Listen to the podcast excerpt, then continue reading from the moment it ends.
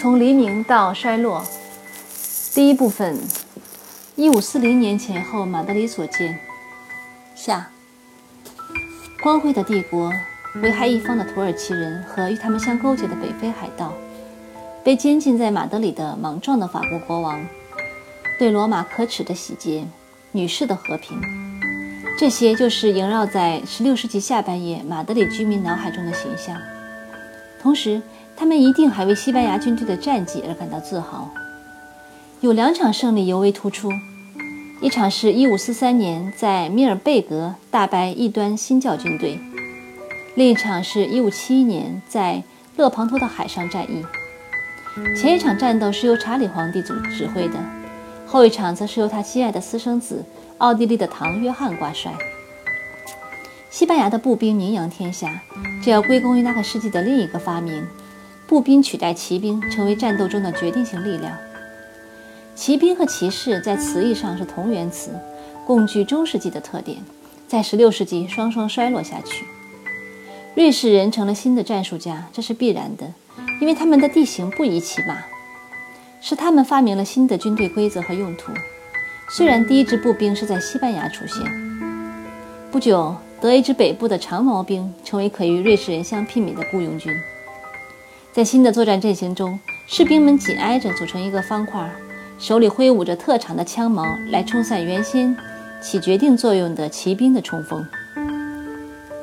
除了重新启用古希腊的步兵方阵之外，16世纪还增添了火器。火药在200年前就已得到发明和使用，但是直到这个伟大世纪的后半阶段，它才真正的发挥作用。1552年的梅斯之战表明。几十门炮就能攻破城堡的围墙。对于骑马的人来说，用手枪杀敌比用剑和长矛容易得多。火器装备给轻骑部队赋予了新的作用，可以在战斗中打先锋，也可以护卫步兵侧翼。大炮迫使城镇和各省重建碉堡，为此目的聘用工程师。这些工程师往往又是艺术家或数学家，能运用最新的科学发明。达芬奇便是这个新专业的鼻祖。皇帝作战得胜，自然使人认为西班牙人是天生的战士，无往而不胜。其实是不同的民族轮流各领风骚。一个世纪之后，法国人继承了这个头衔，在后来的那个世纪里，它落到了德意志人头上。天生不过是一种比喻，情况的变化和野心会激发人所共有的能力。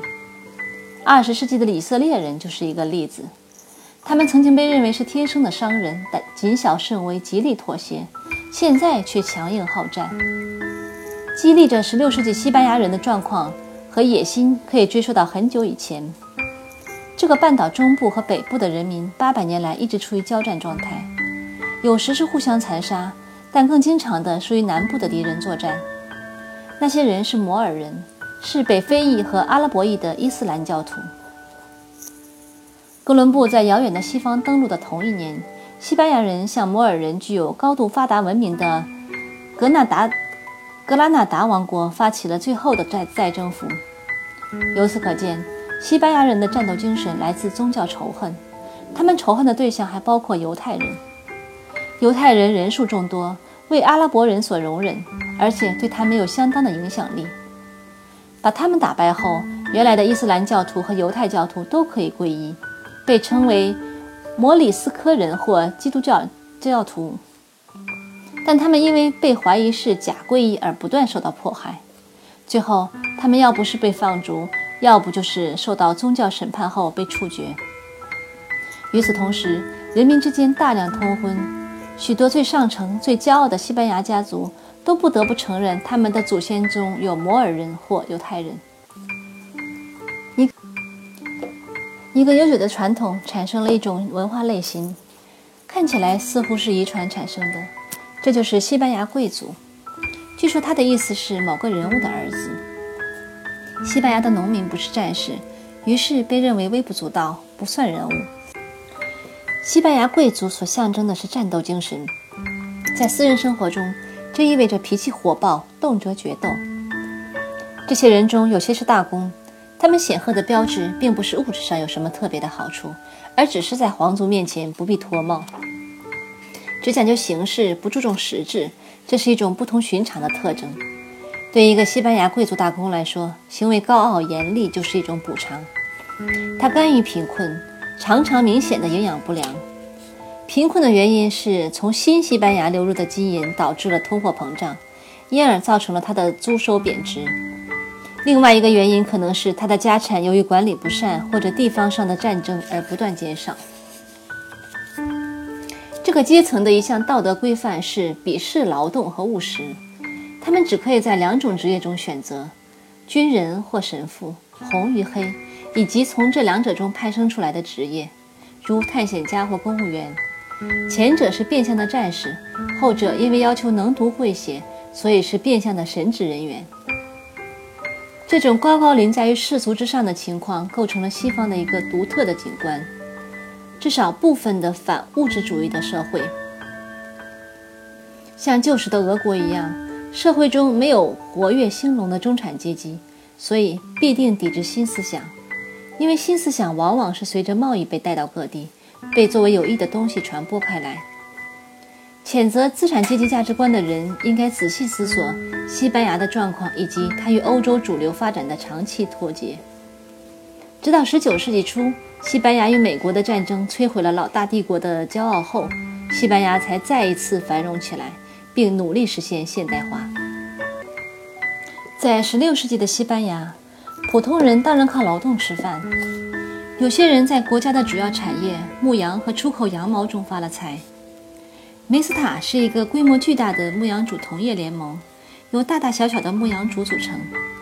他们每半年结队，从夏天放牧的中部高原赶着羊群步行到四百英里以南的冬季气候温和的地方，半年后又步行回来。羊毛在弗兰德制成布匹后，再返销进口。尽管羊毛贸易量不小。但是它即使与其他产品的少量产出加在一起，还是抗不住用美洲贵重金属铸造的货币的大量涌入，结果必然是通货膨胀。造成银子泛滥的原因是1545年在波托西发现了银矿，在上秘鲁及现在的玻利维亚，一些当地人在追赶一只山羊的时候发现了一座银矿，它的矿藏比预言中的金山还要丰富。那座被誉为“金之王”的山怎么也找不到，也许早已在无意中被挖空了。波托西瞬间变成了矿城，人口多达十五万。德意志人发明了用水银提炼银子的神奇工艺。这消息使各国的勘探者、赌徒、盗贼、娼妓、监工都涌到了波托西。其规模在19世纪中期美国西海岸的淘金热出现之前绝无仅有。所不同的是。波托西的土著人被强迫做苦役，有的受伤自残，有的更是一命归西。如今，波托西是联合国教科文组织保护的博物馆城。那虽然还有小规模的银矿开采，但是种植古科叶的进账更可观些。在马德里，运营船队每次安全回港，人们都欢乐庆贺。尽管英国凯盗夸口说他们常有斩获。说他们的活动离海岸之近，可以烧焦西班牙国王的胡子。但半个世纪中，船队没能回港的情况只发生过两次。国王从这个来源得到的年收入高达四百万里镑，等于伊丽莎白女王收入的十六倍。真正的灾难是通货膨胀扩散到了欧洲的其他地方，物价长期上涨，使一切靠固定收入生活的人都陷入了贫困之中。有些土地拥有者也许稍得稍可得免，但是所有的工人和手艺人都难逃厄运。他们长期的困境刺激了新的经济学思想的产生。众说纷纭，有人认为过度的出口造成了经济的萧条，但也有人认为原因是人口下降、奢侈浪费或银币贬值。两个西班牙人，马丁·德诺瓦罗和修士托马斯·德梅尔卡多。看出了其中的一点端详。最后，我们以后要谈到的名为让·伯丹的法国法学家，道出了货物量与流通中货币之间的明确关系。他为货币量的理论奠定了基础。经过多年的改进，这个理论至今指导着中央银行以操纵利率的方式来控制通货膨胀。贵重金属猛增的另一个后果是，货币完全取代了以物易物的制度，从而导致许多国家在17世纪采纳了重商主义的原则。商人的世界观被用来指导整个国家，关税和出口补贴便是这个现象的现代产物。人们对此辩论不休，他们也的确值得商机之处。拉斯卡萨斯等人在马德里和新西班牙为保护遭受蹂躏的土著人所发起的宣传和战斗，导致了一个古老思想的复苏。大家记得罗马的塔西佗对于一世纪日耳曼部落的描述，使罗马人自叹弗如。日耳曼人生活简单，性格坦率，忠诚勇敢，不像文明社会人中的人尔虞我诈，贪生怕死。十六世纪时，美洲的一些部落被用来与文明人做同样的对比。至少三千英里以外的人对美洲的部落持有这样的印象，于是出现了高尚的野蛮人的形象。他从此不断启发着一次又一次的原始主义运动。请注意，是哥伦布首先在他的早期报告中提及当地的人的简单生活的。这方面进一步的事实启发了人们对于乌邦托的向往。首先是托马斯·莫尔于16世纪的第一个十年写出的《乌邦托》一书。鉴于此，应该把高尚的野蛮人这一概念和卢梭分开。他是两百年以后才扬名的，并且并不赞许这种形象。在路德时代的德国，塔西佗笔下的善良野蛮人被用来挑起对罗马这个外来权威的反感。赞扬印第安人和日耳曼人的这两种态度。改变了西方人对自己祖上主义的看法。在这之前的一千年里，他们曾经是古罗马的儿女，而现在不同种族的观念取代了过去同一个血统的观念。这个变化的意义显而易见，它的产生正值帝国灭亡和民族国家诞生之际。民族既把人民团结起来，又造成人民之间的分别，产生了我们和他们。因此，从16世纪起。英国人开始着迷于盎格鲁撒克逊主义，把自己和日耳曼人化为一体，与罗马历史划清界限。下文会谈到一个类似观念、类似的观念是怎样影响1789年大革命后前后的法国政治的。随着观念的改变，一组新词汇应运而生，不仅有日耳曼人、萨克逊人和盎格鲁人。还有朱特人、丹麦人、高卢人、凯尔特人、法兰克人、诺曼人、伦巴底人和哥特人，又分东哥特人和西哥特人。与其并生的一种信念认为，民族的个性是天生、先天生成，本性难移。按照种族的理论，如果一个民族的个性古怪可憎，便应永远视之为敌。我们现在熟悉的一些偏见和敌意就是这样产生的。种族论中，各种族之间的先天区别，等于宗教中异教徒与基督徒的分别。在普通人的心中，西班牙和宗教法庭密切地联系在一起，似乎在其他地方没有搜捕消灭异教徒的做法。事实并非如此。的确，西班牙的宗教法官特别怀疑几类人，即假装皈依基督教的摩尔人和犹太人，而其中一些人确实是假样子的、装样子的。的确。对异端出于火刑的臭名昭著的公开仪式，该词在葡萄牙文中是信仰之举的意思，成了一种公开表演的娱乐。但是，普通的宗教法庭在欧洲到处都有。在信仰新教的苏格兰和日内瓦，它的名称是惩戒，也是依靠世俗的刑法来惩治像塞尔维特那样的罪人。英国在三代国三代国王治下，也有不少烧死异教徒的行为。一时一段时间里。异教徒是新教徒，过一段时间又变成了天主教徒。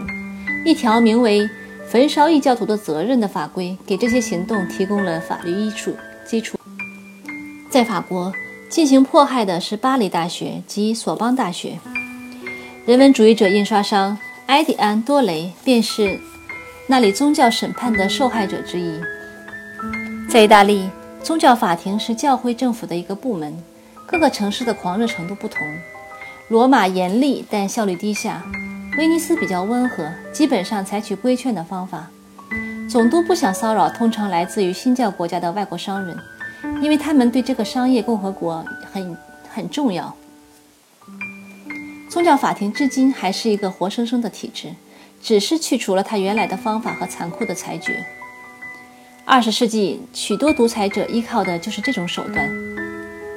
在自由国家里，它也被常被临时启用，例如第一次世界大战期间搜捕德国人的同情者，第二次世界大战期间关押日籍北国人，以及冷战期间追踪共产主义的同情者。目前，美国大学里的政治正确性的言和言辞警察。还有，因为一些被奇怪地称为敏感的用词和题目而对个人或公司进行惩罚，这些都是宗教法庭精神永在的存在、永在的体现。除了宗教、帝国和物价之外，马德里有多少人在思考别的问题，我们不得而知。但是一定有不少关心文学和艺术，这一点可以确信无疑，因为那个世纪的后半叶是西班牙人所称的。他们文化的黄金时代的开端。遗憾的是，除了画家以外，其他伟大人物的名字并不为学者和专家以外的人所了解。主要原因是，西班牙在他的帝国光辉褪尽后变得默默无闻。其实，受到冷落的不限于西班牙的作品。以为真正的好作品一定会跨越国界，得到应有的重视，这是一种错误的观念。像葡萄牙、斯堪的纳维亚、荷兰、匈牙利、波兰。以及欧洲其他的斯拉夫国家还只是欣赏本地的经典著作。十六世纪的一个极好的例子是葡萄牙人卡蒙斯所著关于欧洲向西扩张的史诗《鲁西亚德》。这位诗人同时也是探险家和人文主义者。荣耀女神为什么这么难以捉摸呢？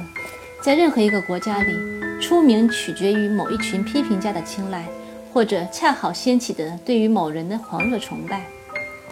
作品中的某些成分必须呼应时代的某种关注。文学作品还需要好的翻译。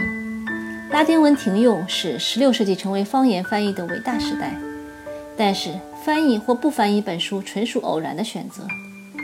有些杰作没有出口，没有被翻译成五种主要的语言以参读者，但是也有的著作就像些有就像有些酒一样不以远行，翻成别的语言就走了味儿。实际上，歌德的世界文学观念就像伟大著作或经典之作的标签一样，代表着一种理想，只是部分的得到了实现。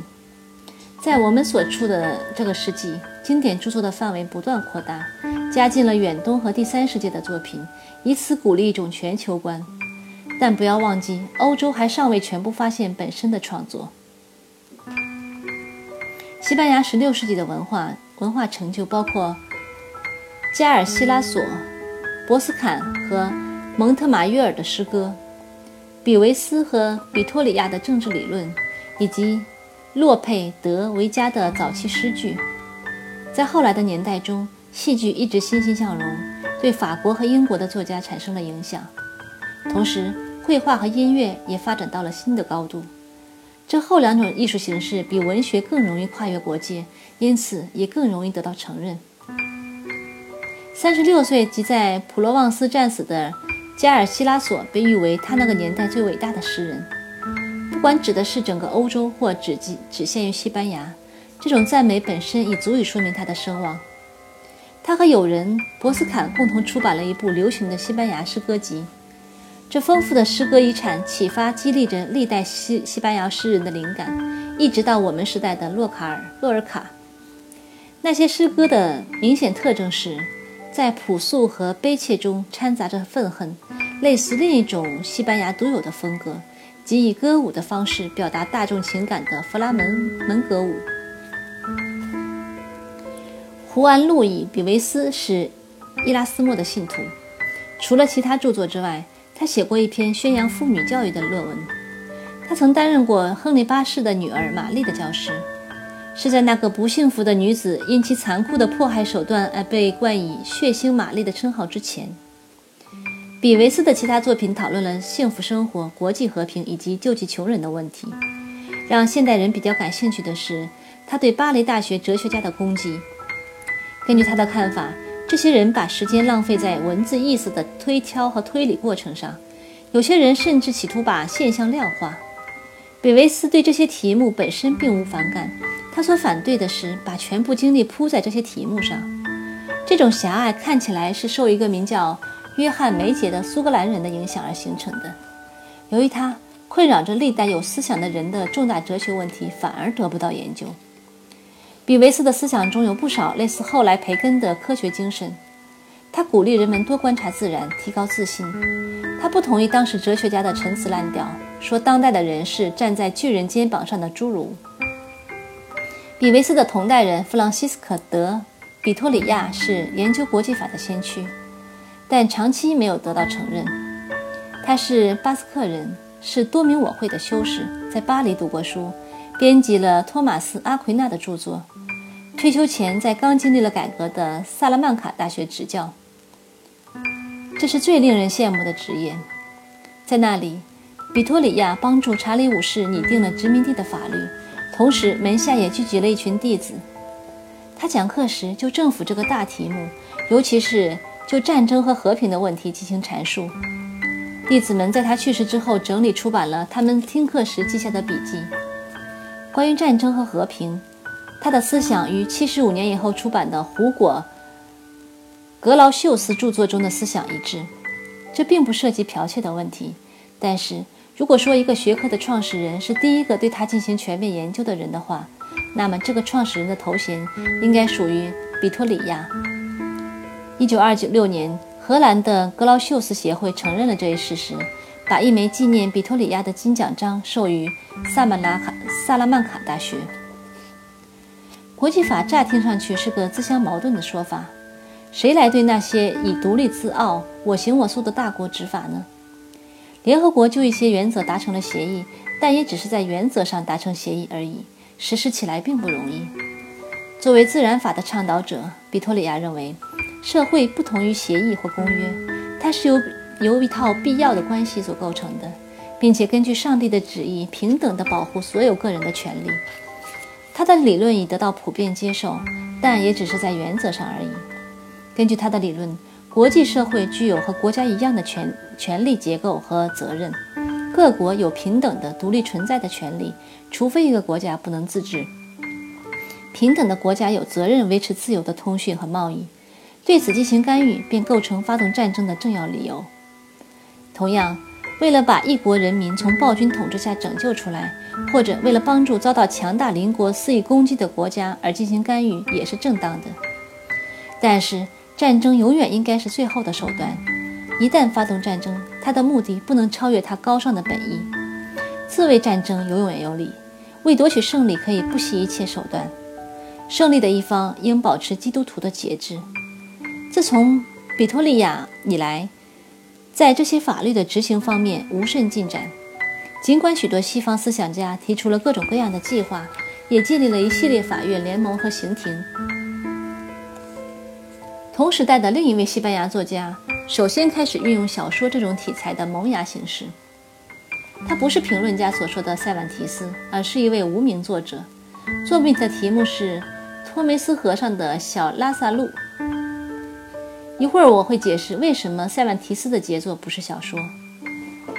不论如何，堂吉诃德比小赖子晚了整整一代。拉萨路是一个无亲无故的、无亲无友的流浪汉。先后给修道士、神父、乡绅、出售赎罪券的人等五六种社会类型的人当仆人。情节的每一个转折都表现出他各个主人的弱点和社会的缺陷，而吃亏的总是拉萨路。但是痛苦却使他变得老练和自强起来。最后，他成了公报公告传报员。这篇书篇这本书篇篇幅虽短，却是一本真正的小说，因为它具有双重的主题。人物和社会背景，对这两者都用写实的手法处理，从平铺直叙中见批评。《堂吉诃德》具有一些构成小说明确主题的线要素，但是作者把它们与比喻以及哲学混在了一起，书中描写的情形是不可信的，而小说则应该尽量接近生活，把故事写得如同真人真事。小赖子同时也开创了小说的一种准题材。流浪汉小说，流浪汉小说描写没有前程的青年凭着机智混迹于社会，他的经历反映了人与人之间真实的而不是习俗所约定的关系。在以后的几个世纪里，流浪汉题材的小说变成了教育小说。这类小说通常描写一个能干然而幼稚的年轻人，不一定是穷人，他经过种种考验和挫折，积累了生活经验。汤姆·琼斯和托尔斯泰的《战争与和平》中的皮埃尔就是这一类人。16世纪的另一个故事是事实和幻想的糅合，比第一本小说更受欢迎。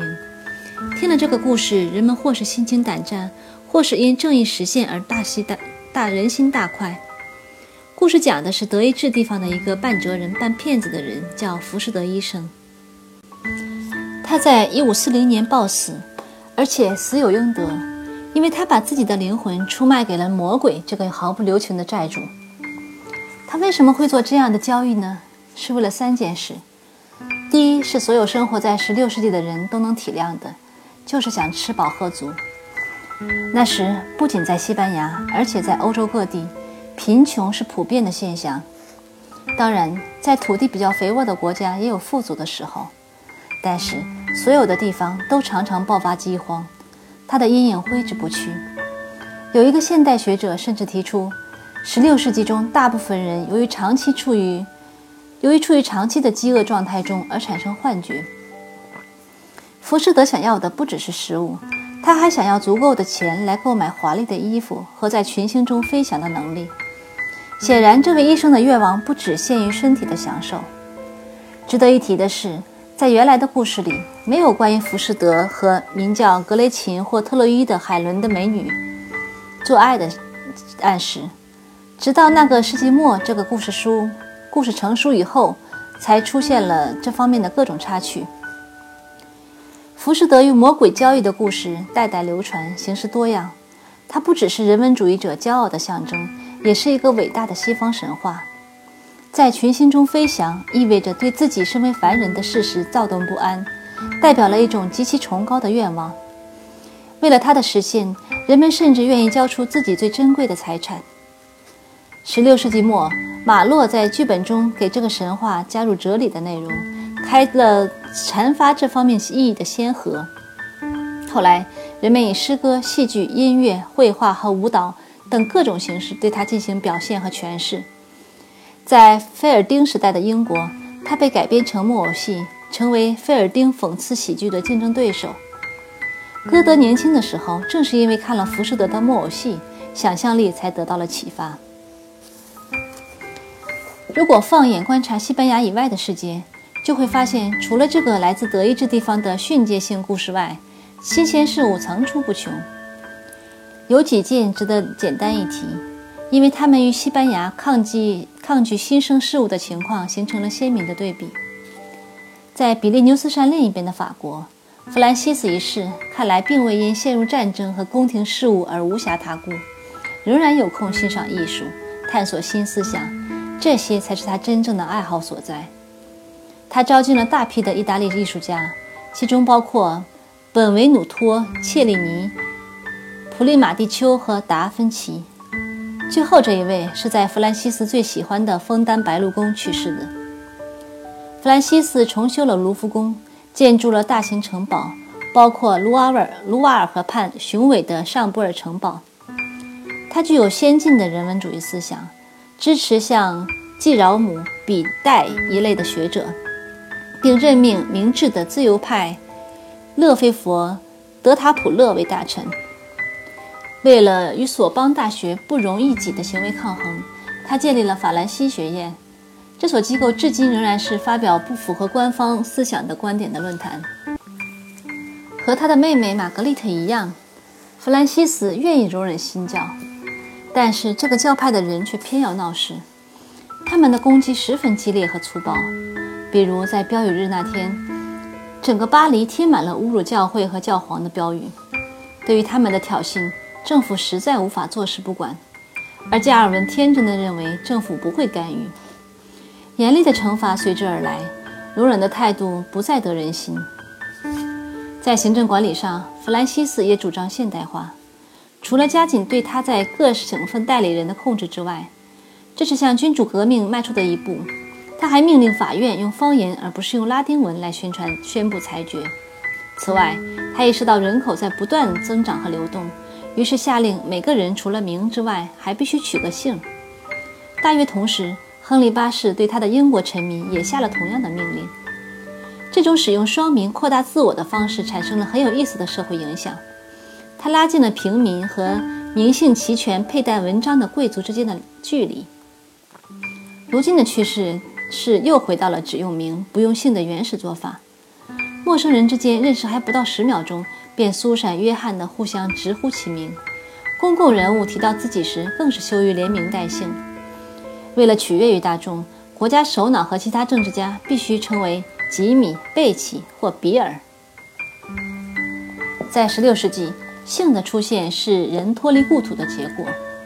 关于许多中世纪和文艺复兴晚期的诗人和艺术家，不论是当时还是现在，公众都只知道他们的名，如拉斐尔、列昂纳多、米开朗基罗。但丁甚至只是一个别名，是杜兰特的缩写。为了避免不同人的混淆，就在名字后加上地名，如拉斐尔·达·乌尔比诺，就是乌尔比诺的拉斐尔；列奥纳多·达·芬奇，就是芬奇的列奥纳多。农民、手艺人、僧人或接生婆，只要不离开他们日常的活动范围，有一个教名就足够了。但是，随着旅行的日趋频繁，再加上税收和统一宗教的需要，各级统治者都希望把臣民准确地登记注册。在西班牙，这样做不需要下命令。与摩尔人和犹太人之间长期的冲突以及通婚，使血统成为值得异常骄傲的东西，有时还是获得特权的理由。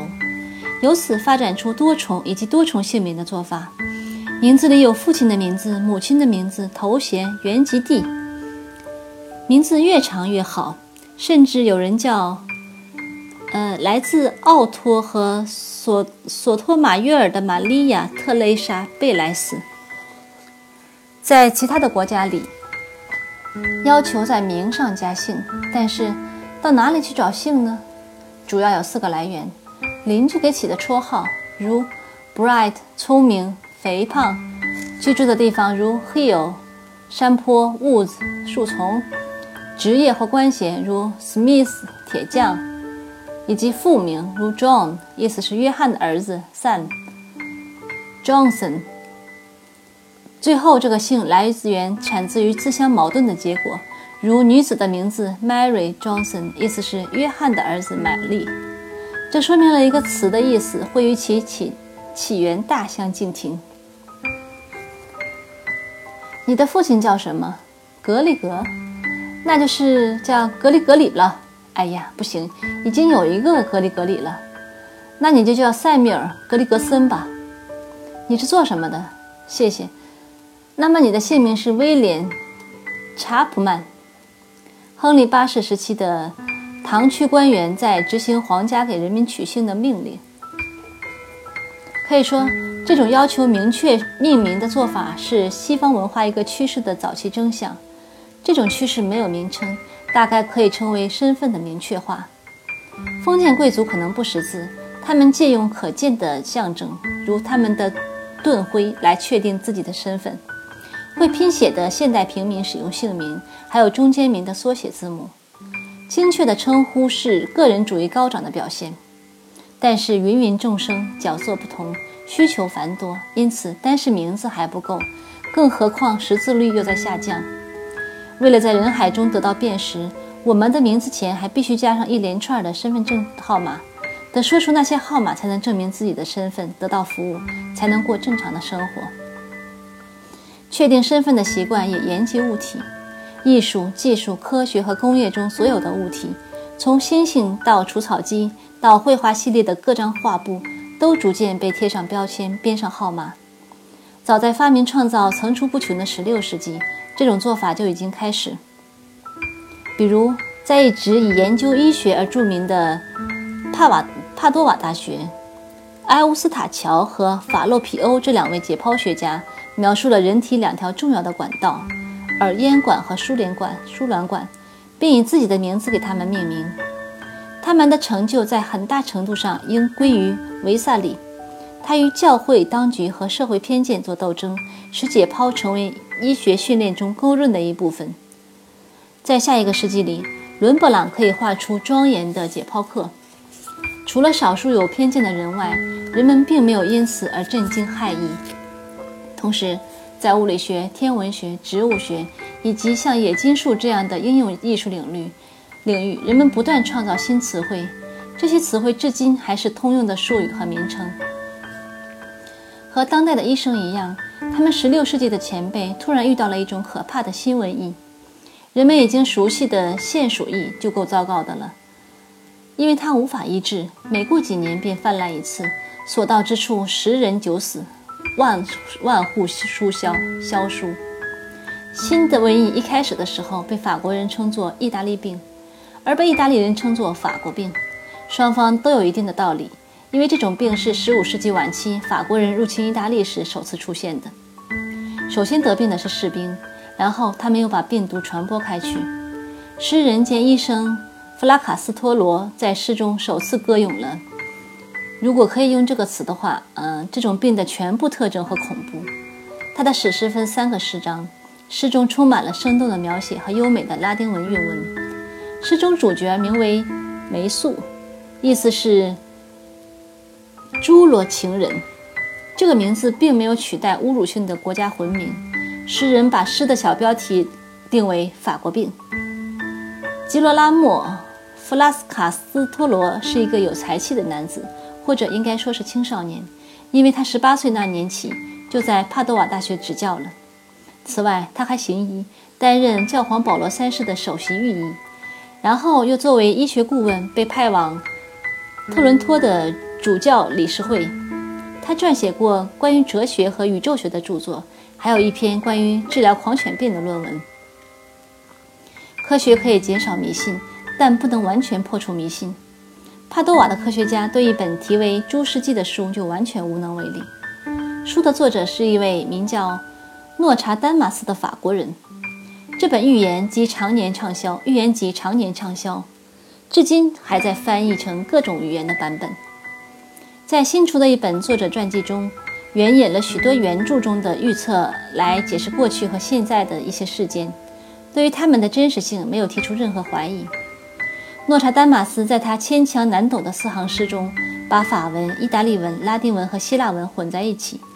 他自己承认，他用了不明确、扭曲的句子，目的是不想让人们充分得知未来的恐怖而被吓坏。他的信徒至今仍热衷于猜测、解释他的诗句的含义，并一次又一次地证明他们可以解释所发生的各种事件。于是，预知未来的愿望和对于玄异的兴趣同时得到了满足。诺查丹马斯不只是预言家，同时也是医生、隶书作者、魔术师、玄学学者、巫师和美容师。他在那个世纪中期出版的第一本著作是关于化妆的论文，书中还有不少春药的配方。在文艺复兴时期，化妆品和护肤护肤霜的配置与现在一样是正经的大事。奇怪的是，人文主义虽然酷爱自然。但是从来没有反对反对过人在脸上浓妆艳抹。除了身份低下的人和乡下人之外，所有自爱的女子，还有一些男子都涂脂抹粉。英国的伊丽莎白女王和她的女侍臣们，在往脸上抹苹果糊、玫瑰水和野猪油。既然女王要的是白净无瑕的脸，白垩粉可能是她用的化妆品中配方最主要的成分。她可以用一个新发明——镜子。来检验配方的效果是否理想。据说当时的镜子是在透明玻璃后面盖上一层东西制成的。为了完全改进自然，她把头发染成了红色，后来戴一顶红色的假发套，把眉毛拔得干干净净。这下再没有人会看到他偶尔露出吃惊的表情了。面无表情已经成为他脸上永久的表情。毫无疑问，这对于任何统治者都是有利之处。更何况一个企图成为绝对权权威的统治者。不幸福的婚姻将在欢乐庆贺中结合，但他将继续不幸。玛丽和她的婆婆将相互鄙视。菲比一旦死去，姻亲将变得更加可悲。摘自诺查丹马斯，此段据说指的是苏格兰女王玛丽的命运。一五五五年。